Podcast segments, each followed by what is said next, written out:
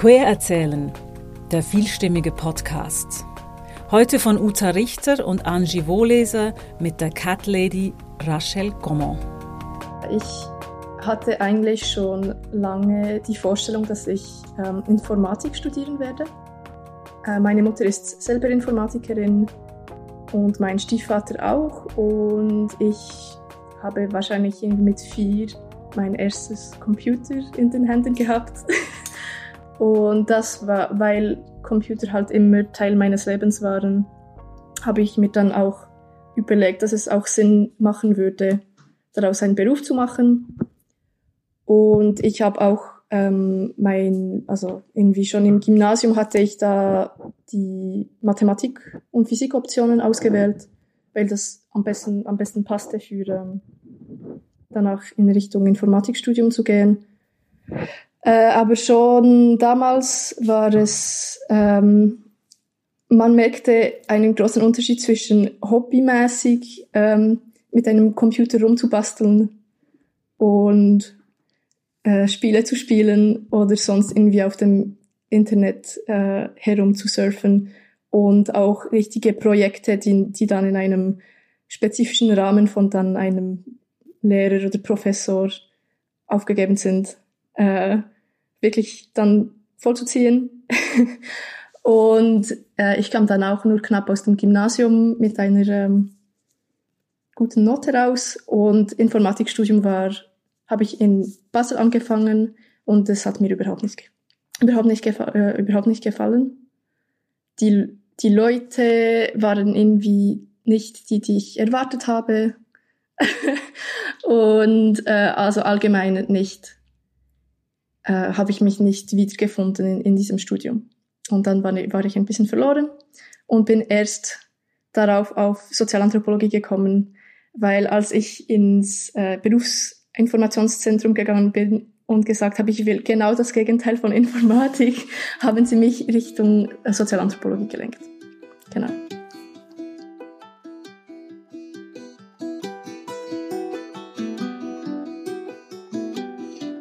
Ähm, genau, also mein Studium hat jetzt etwas länger gedauert, weil ich auch nie irgendwie mein Thema gefunden habe. Ich wollte zuerst Richtung ähm, Migration und dann habe ich auch mein Nebenfach gewechselt auf Politikwissenschaften und habe mich mehr auf eben Institutionen, Politik allgemein interessiert.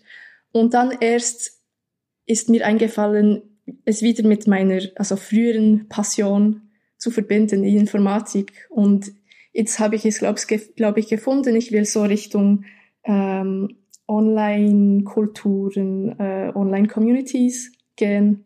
Und das passt jetzt eben gerade perfekt mit dem, was ich bis jetzt gemacht habe, mit den Politikwissenschaften, also eben so online-politische Gruppierungen zum Beispiel, äh, Alt-Right, Gamergate, all diese Sachen.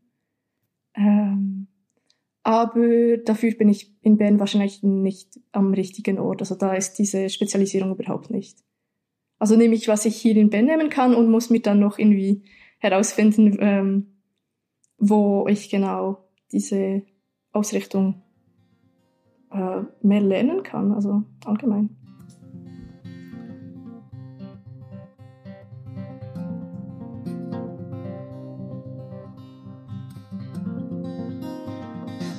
Ähm, also ich sage selber immer, ich verstehe nicht, wieso nicht mehr Leute, also allgemein spielen. Und das, also jetzt ist es mehr mit den äh, Handys, also Smartphones, die jetzt alle haben.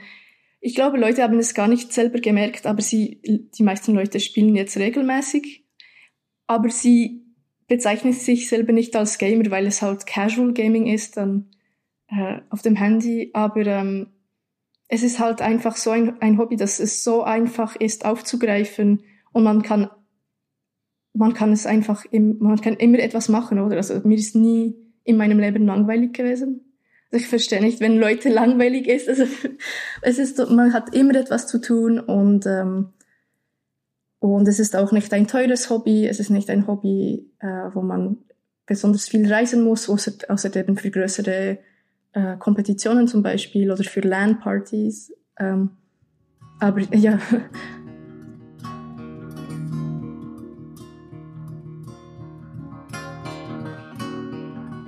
Also das ist, wenn man kann jetzt ja online miteinander spielen, aber früher, aber auch im, heute immer noch, äh, musste man wirklich physisch im gleichen Raum sein mit dem Computer und diese dann über LAN verbinden, also mit den Kabeln, um gemeinsam spielen zu können.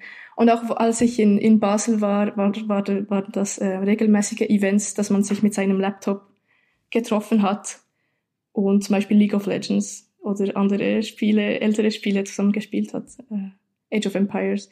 Und auch nicht, weil man es musste, sondern mehr, weil es, äh, ja, es ist irgendwie nicht authentischer, aber es ist dann eine andere Interaktion, wenn man auch im, im gleichen Raum sein muss.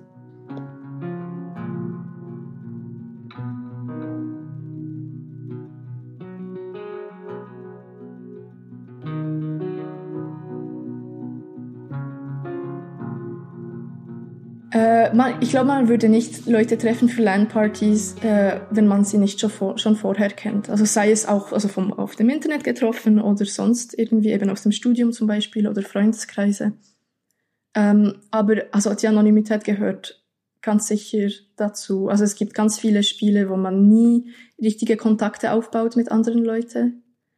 Und aber es gibt auch Spiele, also desto länger man mit jemandem spielt, kommt das ja irgendwie automatisch, dass man dann mehr über diese Person erfahren will. Aber trotzdem, also man kann irgendwie eine jahrelange äh, Freundschaft mit jemandem online haben und von einem Tag auf den anderen können sie einfach verschwinden, weil wenn ich mich jetzt nicht mehr auf einem Konto einlogge, dann hat man null Kontakt mehr mit dieser Person, wenn man nicht irgendwie andere Informationen mit, mit ihnen äh, ausgetauscht hat. Also das, das bleibt immer noch, dieses, diese Möglichkeit komplett abzuschließen, irgendwie mit einem Freundeskreis oder mit einer Plattform. Gewollt oder nicht gewollt. Also kann ja auch passieren, dass ein Account gehackt wird und dann verliert man seinen ganzen äh, Freundeskreis.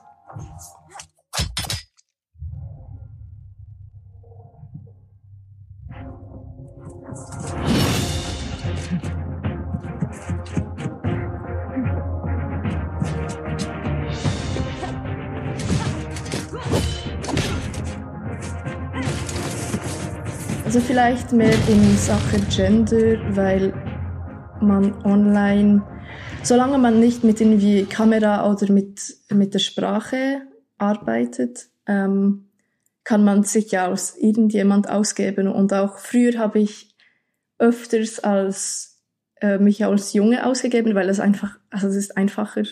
Eine ganze Reihe von Interaktionen muss man nicht vollziehen, wenn man einfach eins, also oder äh, auch ein Junge ist. Und, ähm, und erst später, wenn, wenn es zu Spielen gekommen ist, wo man dann wirklich mehr interagieren muss, eben jetzt zum Beispiel spiele ich ähm, Spiele, wo eine sehr ähm, starke Organisation benötigen und man sich da auch mit der Stimme austauschen muss, habe ich dann auch ähm, als bin ich dann auch als Frau aufgetreten und das war vorher nie ein Thema irgendwie. Und ich fand das auch normal, dass ich mich, dass ich immer genderneutrale Namen verwendet habe online, weil das irgendwie genau, weil da, weil dann dieser Teil von sich verschwindet und das ist irgendwie eine Komplikation, die da wegfällt.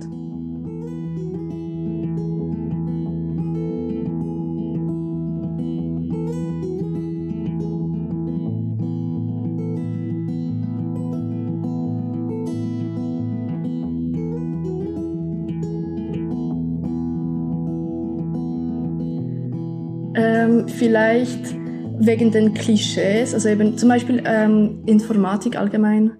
Also im Gymnasium war ich die einzige Frau, die da Informatik im, im äh, was ist das, Nebenfach, nicht, nicht Nebenfach, ja, Freifach. im freien Fach genommen hatte und äh, auch an der Uni in Basel waren wir genau zwei Frauen und 40 Männer. äh, und die andere Frau hat auch aufgehört, nachdem ich aufgehört habe. Und nicht, dass das irgendwie, ja, und also allgemein hatte ich immer Hobbys, die her ähm, für äh, Buben sind, oder, und ich sagte immer, ja, ich spiele lieber mit, äh, mit den Jungs und nicht mit den Mädchen. Und erst später habe ich dann gemerkt, dass es nicht unbedingt es junge Mädchen ist, sondern also es hat dann auch den Link zu meiner Homosexualität hat dann mehr Sinn gemacht. Ähm, Und äh, ja, aber eben, also ich habe irgendwie aus irgendeinem Grund hat das, haben dann die, die Klischees gepasst oder die, die kurzen Haare und dann, äh, also das sind auch Männerkleider irgendwie. Und das hat, das hatte ich, trug ich auch früher, als ich noch nicht wusste, dass ich lesbisch war und mich noch nie wirklich Gedanken gemacht hatte zu Gender oder sonst solche Themen irgendwie. Und dann später, als ich dann mehr erfahren habe zu diesen äh, Gender- und äh, Queer-Themen allgemein, hat das dann mehr Sinn gemacht.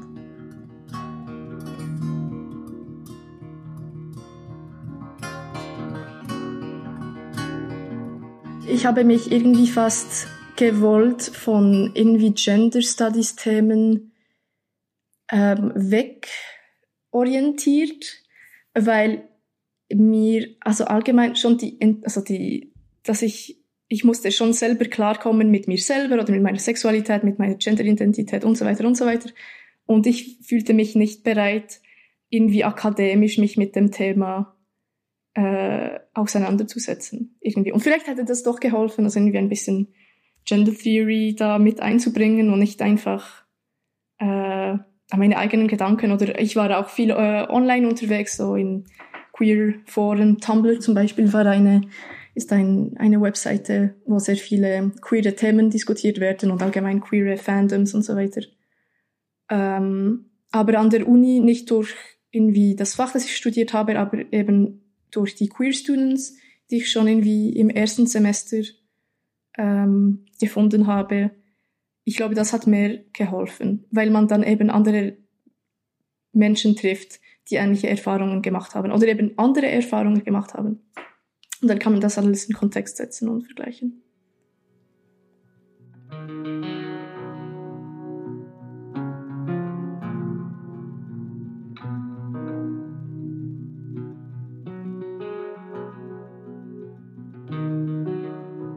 Ähm, definitiv Dialog suchen mit, also wenn man sich eben, also Fragen stellt zu irgendwie seiner eigenen äh, Identität oder zu seiner eigenen Sexualität, wenn man sich schon nur die Frage mal gestellt hat oder irgendwie auch nur ein Buzzfeed-Quiz ausgefüllt hat mit bin ich lesbisch, ja oder nein, dann das heißt ja schon etwas. Also sich schon die Frage zu stellen, das zeigt wahrscheinlich, dass man da irgendwie etwas noch herausfinden könnte und da hilft es sicher mit echten Menschen mal das diskutieren zu gehen. Und wenn das nicht möglich ist, also eben im echten Leben, also ich habe das Glück, dass ähm, eben in Bern diese Queers sehr, sehr offen sind und äh, auch sehr zugänglich. Also das war schon von, eben, von Anfang an, das ist der queerest Chillen, oder? Also man muss das, das sich nicht anmelden, das ste stehen die Namen nirgends. Ähm, und, aber wenn das irgendwo nicht möglich ist, halt eben also online. Es gibt jetzt so viele, Res nicht nur Ressourcen, also wo man Leute kontaktieren kann und äh, Fragen stellen kann, sondern eben einfach mal in deine queere Person anschreiben, auf Tumblr, auf Facebook, wo auch immer, und mal irgendwie einfach ein paar Fragen stellen. Also es wird dich niemand wegweisen, ja.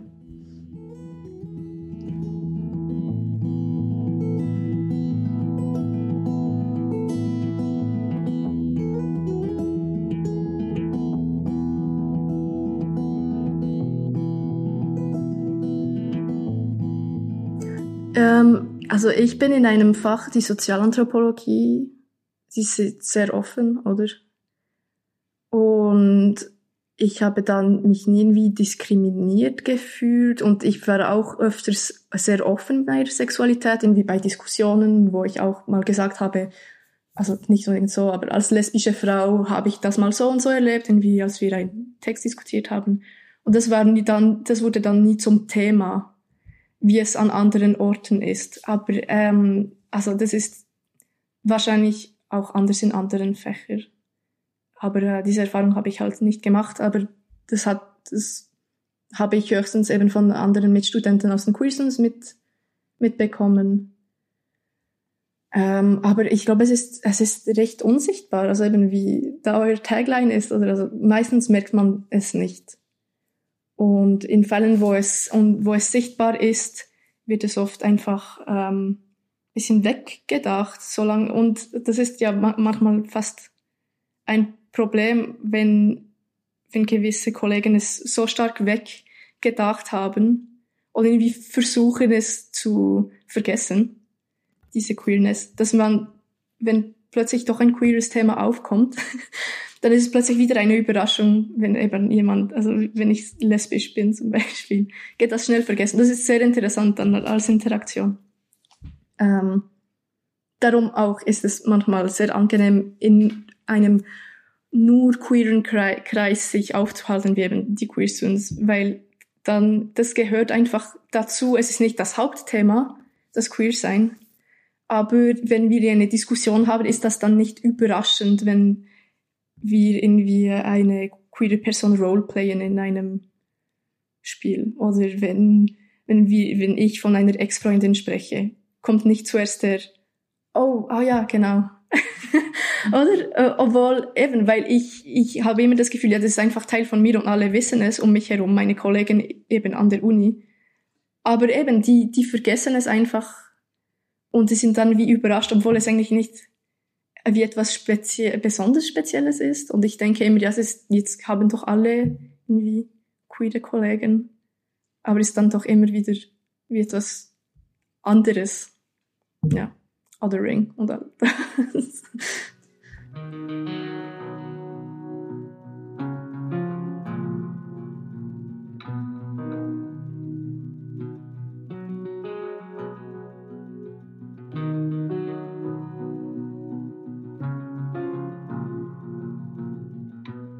Ich glaube, das kommt schon ein bisschen mit der Zeit. Ähm, auch, also jetzt spezifisch an der Uni oder allgemein? Allgemein? Ja, weil ähm, eben aus Erfahrung eben und Diskussion mit den anderen Queer Students, ähm, als ich zum Beispiel im Gymnasium war, also das ist die Oberstufe, äh, ähm, war ich und eine Kollegin die einzigen queeren Personen im ganzen Gymnasium. Offen. Äh, also ich identifizierte damals als bisexuell und er auch. Ähm, er identifiziert jetzt als pansexuell und ich eben als lesbisch. Und das war dann nicht unbedingt ein Thema, aber eben wir waren die einzigen Personen. Und wir mussten auch damals wie, also sind halt Teenager sind halt so, oder es wurde dann wie ein großer Teil unserer Persönlichkeit, oder also wir sind die queeren Kids im Gymnasium. Ähm, und wenn ich jetzt mit ähm, mit Leuten sprechen, die jetzt erst gerade aus dem Gimmer kommen, es hat viele mehr queere Personen. Und es hat nicht mehr queere Personen, aber es hat einfach mehr Pers queere Personen, die offen, die äh, ein Coming Out machen konnten oder sich getrauten. Und, äh, oder vielleicht auch, die es früher gemerkt haben, weil eben, also ich habe erst irgendwie mit 15 gemerkt, dass ich vielleicht bisexuell bin und erst irgendwie mit 19 habe ich dann wirklich auch gesagt, nein, lesbisch. Und das ist eher spät. Oder wenn man überlegt, wenn das äh, zum Beispiel ähm, die meisten Jugendlichen ihre erste sexuelle Erfahrungen haben. Und dann, das ist dann alles nach hinten geschoben. Und ich glaube, weil es jetzt mehr ein offenes Thema ist und auch mehr Leute, mehr Leute, queere Leute kennen, dass man das auch viel schneller über sich dann mal Gedanken machen kann.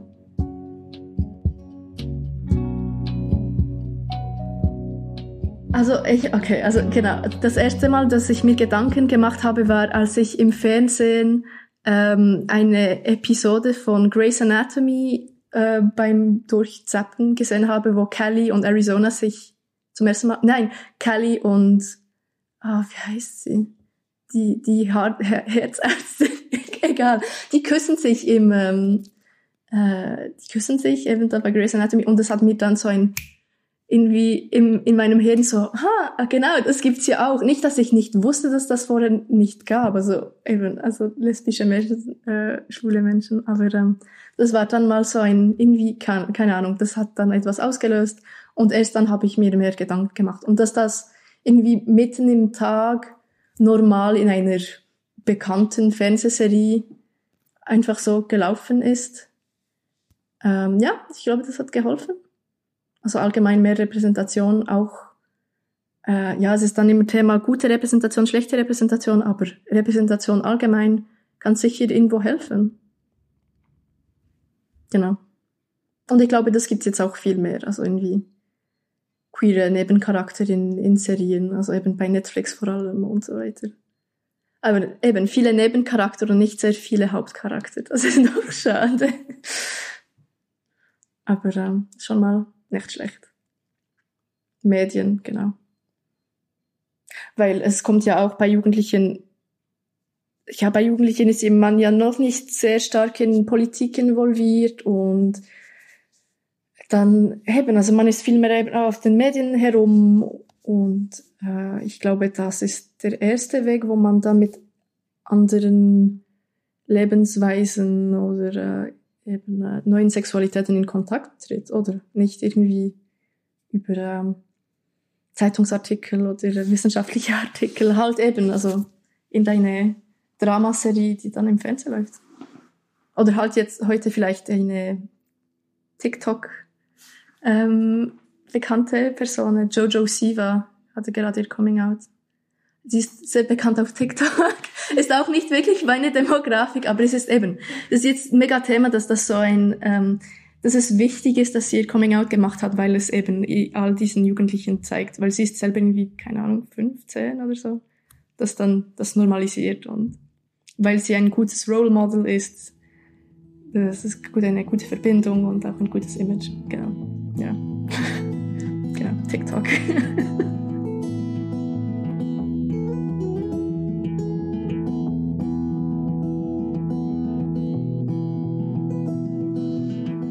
Also äh, ja, das ist ein bisschen ein Thema, vor allem auf ähm, äh, so auf in der Trans YouTube und Trans TikTok. Also ein, eine große Community. Äh, wie sagen Sie dem? Äh, Transposers irgendwie, dass man eben post als Transperson. Und das gibt's auch irgendwie mit, mit Bisexualität, wenn immer wieder, also ich zum Beispiel meine Cousine sagt immer wieder, ja, meine Kollegin hat gesagt, sie ist jetzt bi, aber sie sagt das nur für Aufmerksamkeit. Und ich finde das, ähm, ich finde das einfach so schlimm, dass man das so nicht, also natürlich ist das ist einfach eine Art wenn man viel Aufmerksamkeit auf sich ziehen will, ist es einfach eine Art, sich mit dem, dass man selber fühlt, doch klarzukommen. Und es ist doch, es geht ja nicht darum, wie privat man es macht oder wie offen. Und ähm, eben, wenn man sich mal Gedanken macht, oh, vielleicht bin, bin ich bisexuell, ob es dann wirklich stimmt oder nicht, ob, ob man dann eben lesbisch ist oder doch irgendwie vielleicht genau das Gegenteil, dann plötzlich asexuell ist, weil man eine hypersexuelle Phase durchgemacht hat. Ähm, das ist doch irgendwie nicht dein Problem, das ist diese Person ihr Problem. Und wenn sie das mal so, ihre Sexualität mal eben ausprobieren möchten, äh, dann ist das doch okay. Und ich, ich finde, dass man soll nicht, ähm, ich glaube, das, das hilft wirklich nicht, wenn man jemandem sagt, ah, du machst das, du machst das doch nur, weil du eben dieser Person folgen willst oder nur, weil es jetzt cool ist. Weil man, also eben, also sogar ich hinterfrage man, manchmal, ach, bin ich wirklich lesbisch? Obwohl ich ziemlich, ich ziemlich sicher bin und ich bin jetzt auch irgendwie 24 und lebe schon lange damit und ein Großteil meiner Familie akzeptiert es, aber noch in einem Setting, wo vielleicht die Familie es nicht akzeptiert und ihr auch sagt, hey, das ist nur eine Phase, wenn dann noch mehr Leute kommen und sagen, du machst, die machen das alle doch nur für Aufmerksamkeit. Das kann nur schädlich sein, denke ich. Also eben, let live and love. also eben, das, dir selber macht es ja nichts nichts aus, oder? Ja.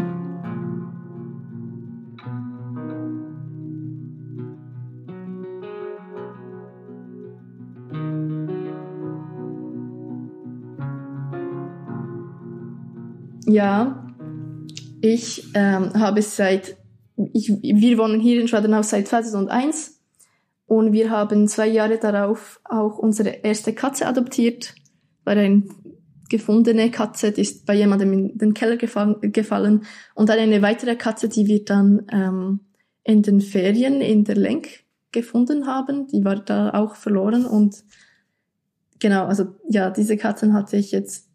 Äh, die ältere ist gestorben äh, im Oktober. Ähm, und die, die andere Katze, die ist sehr ähm, wild und geht auch in vielen anderen Häuser ähm, herein. äh, und besucht und kommt manchmal nur alle drei Tage her. Also es waren ganz andere Persönlichkeiten von diesen Katzen. Aber ähm, allgemein, sobald ich äh, sicher bin, was ich in meiner Zukunft mache, also ob ich viel noch jetzt noch viel reisen werde oder so, sobald ich stabil bin, ist der Plan eben allgemein immer wieder Katzen zu haben, weil die sind fast besser als Menschen. so äh, zum äh, ja einfach für das Soziale, weil die eben nicht, sie wollen nicht zu viel Liebe, vielleicht wie ein Hund, aber doch nur genug. Und man hat auch das Gefühl, man äh, hat es verdient oder? Wenn eine Katze einem ähm, Liebe zeigt, nicht ja also genau. Und ich eben ich habe auch meine Katzen tätowiert. Auf meinen Beinen. Und der Plan ist auch also ich denke wenn ich noch mehr Katzen habe, werde ich diese auch tätowieren. Gehört irgendwie, ja, also als Erinnerung, oder?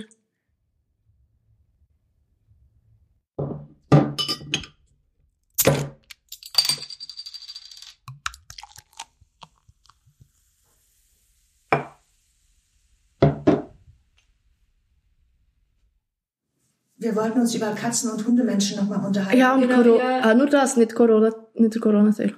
Aha, können wir auch noch. Über Corona können wir uns auch unterhalten.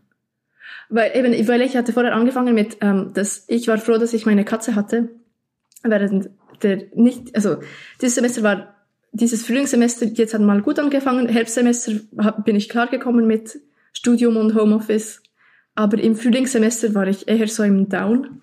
Da war ich eben sehr froh, dass ich meine Katze hatte, weil ich sie jeden Morgen und jeden Abend um 8 Uhr pflegen musste, eben weil sie äh, Diabetes hatte und da war das super, hatte ich die Katze, die mich gebraucht hat und dass ich auch eben, das war dann eine Verantwortung, die auch so emotional verbunden war und nicht eine, einfach eine Verantwortung für die Uni, dass ich meine Zukunft planen muss und, und nicht die Uni durchfallen. Ja, genau. So eben eine emotionale ähm, Verantwortung für diese Katze, dass die jetzt überlebt.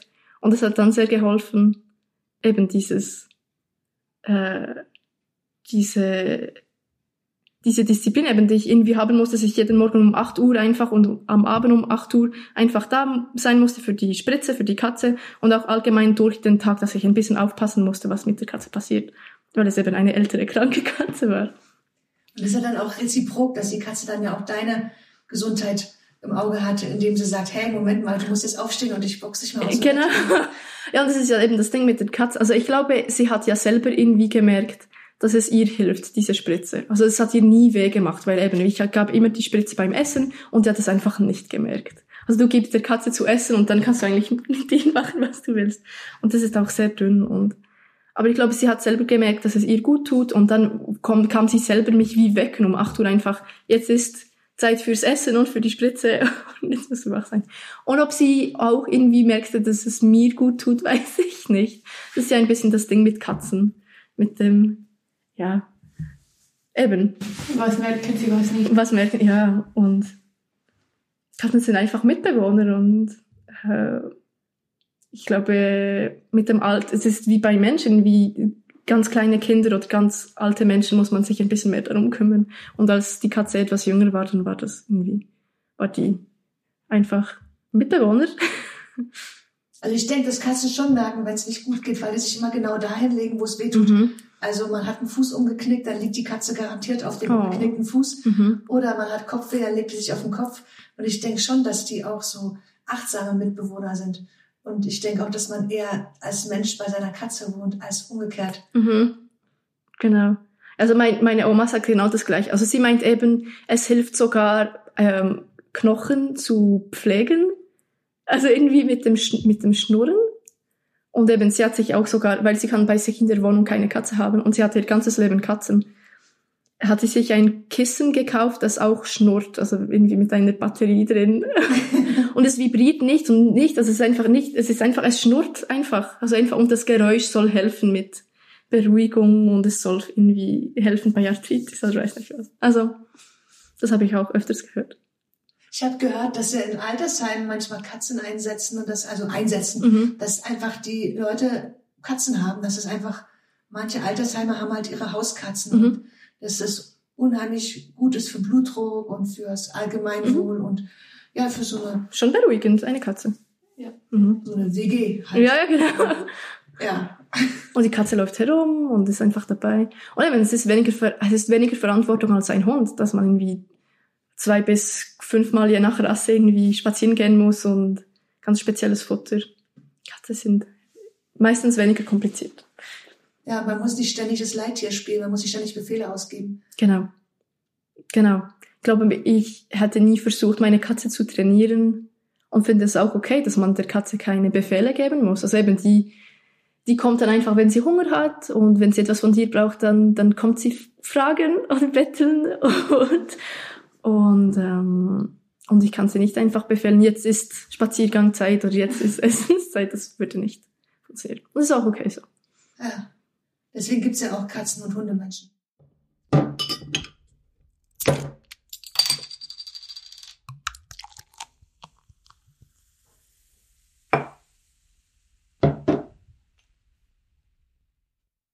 Ich das nochmal sagen? Ja, ja. Ja, also ich habe den Podcast eigentlich gewählt, äh, weil ich unbedingt lernen möchte, wie man einen Podcast macht. Ähm, und erst war ich, habe ich gezögert wegen dem Queering, weil ich dann gleich dachte, das geht wieder um L, G, B, T, A, B, C, D, E, F, G mhm. und diese ganze Etikettenvergabe. Und ähm, ich habe es eigentlich ganz gerne, dass meine Mitmenschen keine Etiketten tragen mhm. und habe mich damit ein bisschen schwer, wenn dann so viele Etiketten verteilt werden. Mhm. Aber dann habe ich mir das nochmal genauer durchgelesen und Queering ist ja eigentlich das Gegenteil, ist ja eigentlich Etiketten wegnehmen. Und dann fand ich es wieder furchtbar spannend. Mhm. Und die Texte, die wir gelesen haben, die gingen ja auch total in die Richtung, dass wir diese Endetikettierung mhm. eigentlich uns wünschen. Also ich wusste gar nicht, was Queering heißt. Angie musste mir das erklären und ich war dann auch auf Wikipedia. Aber äh, mit dem Etikettieren. Also irgendwie eine, eine Weile, eine Phase lang, vor allem wenn man jünger, wenn, als ich jünger war, hat mir das sehr geholfen, zu versuchen herauszufinden, was ist mein Ding, also wieso fühle ich mich anders. Und damals hat es sehr geholfen, eben früher habe ich mal gesagt, ich bin bi. Und das hat mir dann geholfen, war wie ein Gewicht weg von meinen Schultern, dass ich sagen konnte, ah, jetzt verstehe ich das, das heißt so und ich bin bi. Und dann später war es dann, ah, ich bin vielleicht doch lesbisch und dann ähm, ich jetzt gehe etwas in Richtung lesbisch und doch asexuell oder demisexuell und langsam wird es auch eben komplizierter und jetzt verstehe ich auch diese, dass diese Etiketten mir vielleicht jetzt nicht mehr weiterhelfen und dass ich jetzt vielleicht eher auch zufrieden bin einfach mit dem, mit der Etikette queer. Die ist sehr offen und dann kann ich, kann ich mich da frei darin bewegen. Und darum eben das, das Queering als eben, wie hast du denn gesagt, Etiketten wegnehmen? Fand ich ja, ja sehr spannend. Habe ich nicht gekannt, das ist sehr gut.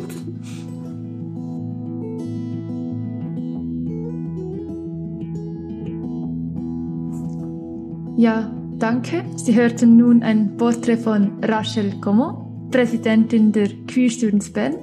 Merci Rachel, es war sehr interessant, deine Stimme zu hören.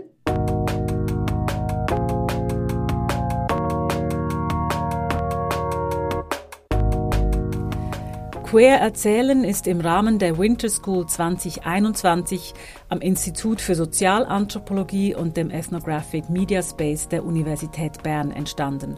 Unter der Leitung von Christoph Keller, podcastlab.ch und von Serena Dankwa, Dozentin. Unterstützt durch die Diversity-Initiative der Universität Bern. Die Episoden sind zu hören auf der Webseite des Instituts für Sozialanthropologie, auf Spotify, Apple Podcasts und überall, wo es gute Podcasts gibt.